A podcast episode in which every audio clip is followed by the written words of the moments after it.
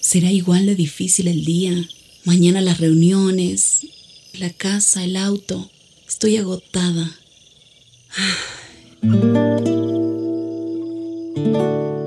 No importa cuántas cosas me hayan angustiado hoy. Me acercaré a Él porque Él tiene descanso para mi alma y mi mente. Cuando mi corazón está tranquilo, puedo escuchar su voz en quietud y confianza.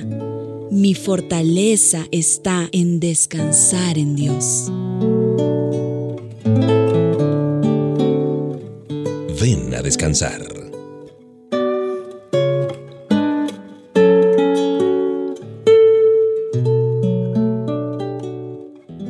¿Te has puesto a pensar que la vida no se termina aquí en la tierra?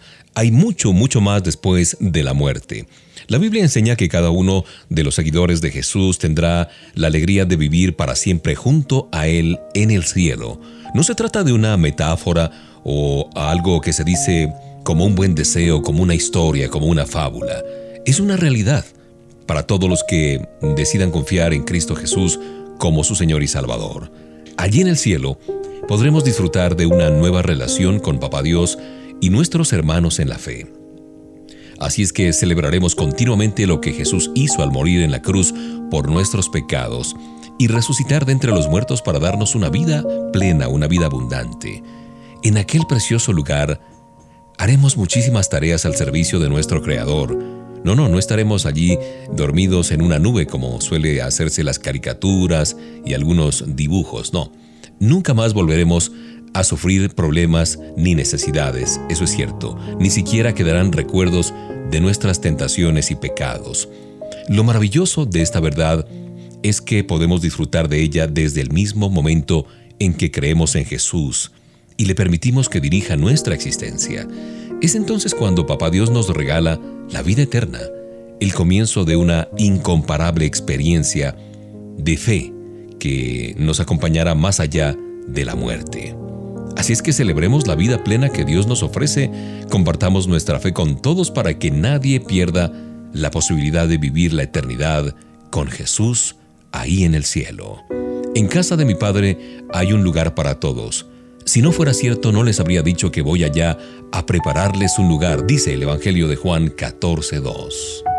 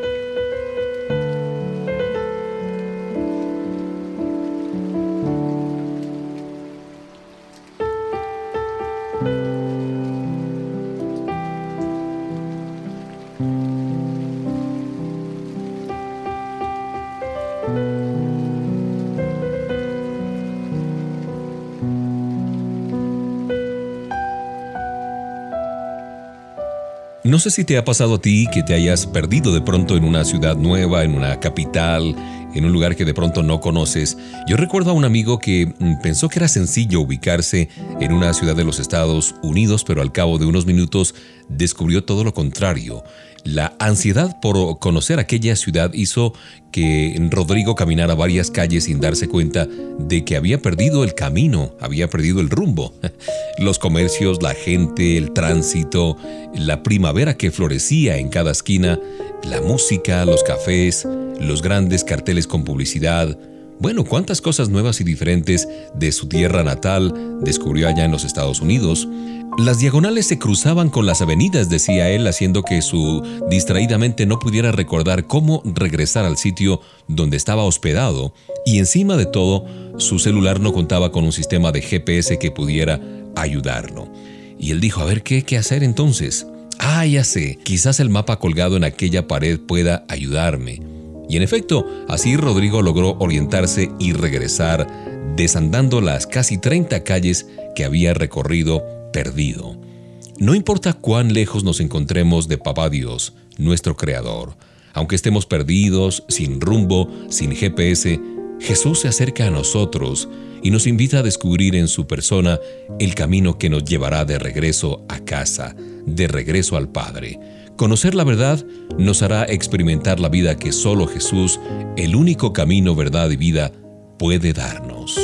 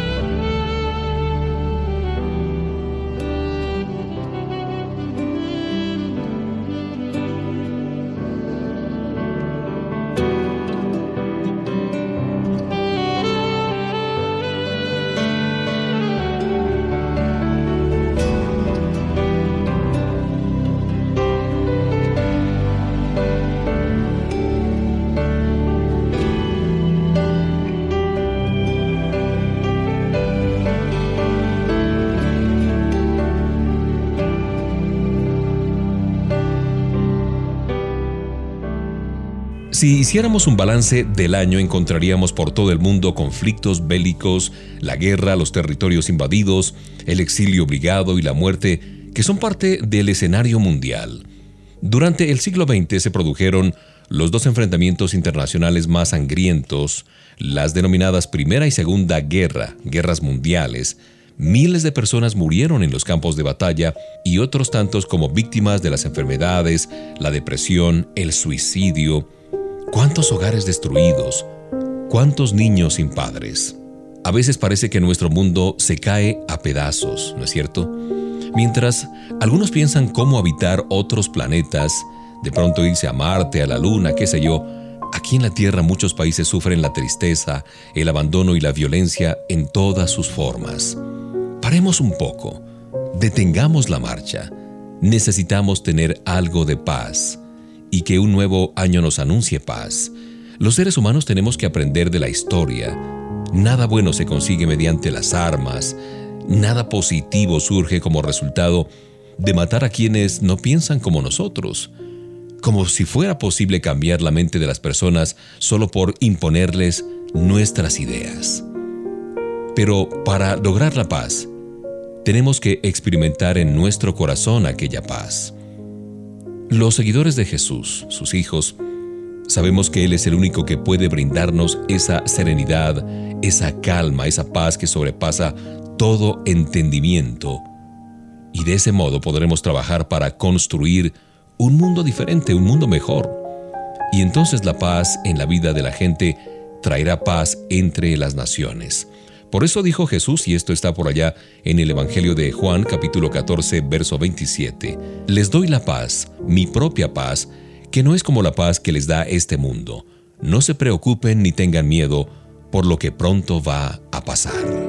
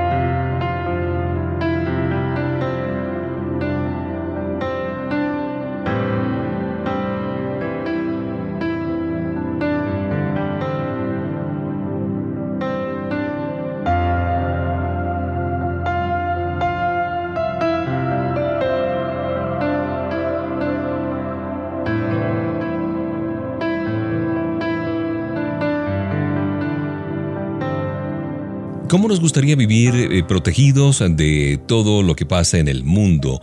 ¿Cómo sería vivir en una burbuja, encerrado y aislado del resto de la gente? Tal vez al principio sentiríamos una especie de alivio por no tener que tratar a ciertas personas o quizás experimentaríamos una sensación de seguridad, algo así como una libertad emocional en la que nadie podría dañarnos, ¿cierto? Sin embargo, todos sabemos que es imposible Nadie puede vivir en una burbuja toda su vida. Hay muchas maneras de escaparse de la realidad, hacer de cuenta que todo está bien, que no hay ningún problema, que el dolor no nos afecta, que las tristezas de los demás ni siquiera nos importan. Tal vez haya gente que pueda vivir así por muchos años, pero tarde o temprano llegará el momento en el que no habrá más posibilidad de escaparse de la realidad. Por eso, no huyamos de las situaciones ni tratemos de aislarnos de nuestras responsabilidades. Esas actitudes jamás han beneficiado a nadie ni han producido resultado positivo alguno, nada que ver. Vivamos la vida. Digamos lo que tengamos que decir, animémonos a enfrentar nuestros miedos, esforcémonos por lograr nuestros objetivos, cultivemos las virtudes que harán de nosotros mejores personas y celebremos cada oportunidad que Papá Dios nos regala para brillar y servirle y honrarle a Él. Sintamos el gozo de vivir comprometidos con la causa de Jesús. Sí, es hora de que rompamos la burbuja, quizás la burbuja del pasado, y nos arriesguemos a vivir la vida confiando en nuestro Creador, su compañía y sus fuerzas jamás nos faltarán. Recuerda lo que dice el Evangelio de Juan 17, no te pido que los quites del mundo, sino que los protejas del enemigo de Satanás.